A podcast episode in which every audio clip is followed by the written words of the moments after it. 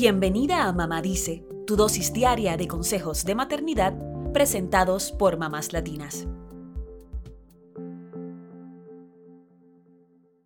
Todo pelo es político, dice una frase popular, y además depende en gran medida de nuestra cultura. En la prehistoria había hombres y mujeres que eliminaban el exceso de cabello para evitar ser vulnerables ante ciertos depredadores. En el antiguo Egipto, la depilación corporal representaba higiene y estatus social. Y en distintas religiones se habla de cubrirse el cabello, de dejarse o quitarse la barba y de afeitarse la cabeza, todo como si el pelo representara un vínculo espiritual. Más allá de la cultura, lo cierto es que todos tenemos vello corporal, unos más y otros menos. Y este puede ser un tema de mucha curiosidad para niños y preadolescentes que están a punto de ver cómo sus cuerpos se transforman. ¿Cómo podemos responder a las preguntas de nuestros hijos sobre el vello corporal? Aquí te dejamos algunas ideas. Número 1. ¿Por qué tenemos vello corporal? ¿Y por qué algunas personas se lo quitan? El vello corporal es una especie de barrera protectora de zonas sensibles o expuestas del cuerpo. Protege nuestra piel del sol y evita que los gérmenes entren a nuestro cuerpo en esas zonas más vulnerables. Por supuesto, hoy contamos con ropa y protector solar para ayudar con esos problemas, pero hace millones de años, nuestros antepasados solo tenían vello y nada más. En cuanto a por qué algunas personas deciden quitarse el vello corporal, la verdad es que no sabemos con certeza cómo se originó esta costumbre. Una de las suposiciones es que fue por cuestiones de higiene. En épocas más antiguas, el vello corporal podía infestarse de piojos u otros parásitos, además de mojarse y congelarse en el frío. Hoy sabemos que depende en gran medida de la cultura y la presión social, pues los cuerpos lampiños o depilados no son más higiénicos, asegura la dermatóloga Ana Molina. La experta dice que el vello que cubre el cuerpo cumple la función de protegernos de infecciones y evitar la pérdida de calor. Por ejemplo, el pelo de la cabeza nos protege del sol y del frío. Las cejas protegen a los ojos del sudor. Los vellos de la nariz filtran el aire y bloquean el polvo y las bacterias.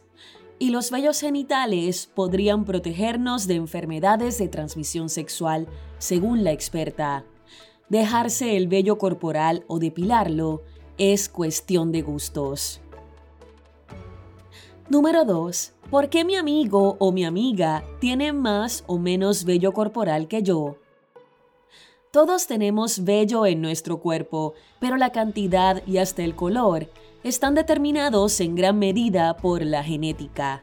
Así que si tienes mucho vello corporal, es probable que tus hijos también lo tengan.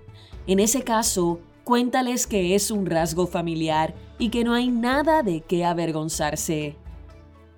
Específicamente, la mayoría de las personas tienen cerca de 5 millones de folículos pilosos en su cuerpo y el vello corporal cubre alrededor del 30 al 90% de ese total. Los adultos pueden tener vello en la cara, los pezones, las piernas, la espalda, el estómago, en cualquier parte, excepto en las mucosas como la boca y labios, la parte trasera de las orejas, las palmas de las manos y las plantas de los pies.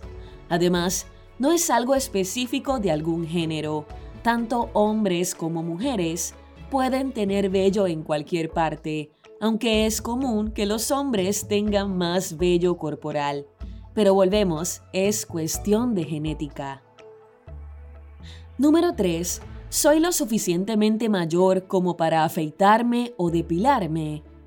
Este es un punto que te toca decidir a ti como mamá. Es importante que sepas que no hay una edad correcta para comenzar a quitarse el vello corporal, pero es bueno insistir en que no es algo de lo que haya que avergonzarse y que depende de los gustos y la cultura. Podrías preguntarle a tu hijo o hija por qué desea quitarse el vello corporal y también investigar qué alternativas tiene para hacerlo de forma segura. Hay quienes prefieren simplemente decolorarlo, otros optan por rasurarlo, el uso de productos depilatorios, la depilación con pinzas, el enhebrado o la depilación con cera. Una opción adicional son los tratamientos con láser, pero solo se recomiendan tras la pubertad. Recuerda que algunas alternativas pueden afectar la piel y si eso ocurriera, lo mejor es detener esta práctica y acudir a un dermatólogo. Sin importar la decisión que tomes sobre el vello corporal, recuerda que lo importante es que tanto tú como tus hijos se sientan bien con ustedes mismos. Como dijimos, dejar o no el vello corporal depende en gran medida de gustos y de la sociedad en la que te encuentres. Y en muchas culturas latinas, Suele ser común que se pretenda que las mujeres eliminen su vello corporal y por el otro lado se diga que a los hombres les queda bien. Dejemos de lado los estándares sociales y decidamos por lo que nos gusta y lo que nos conviene.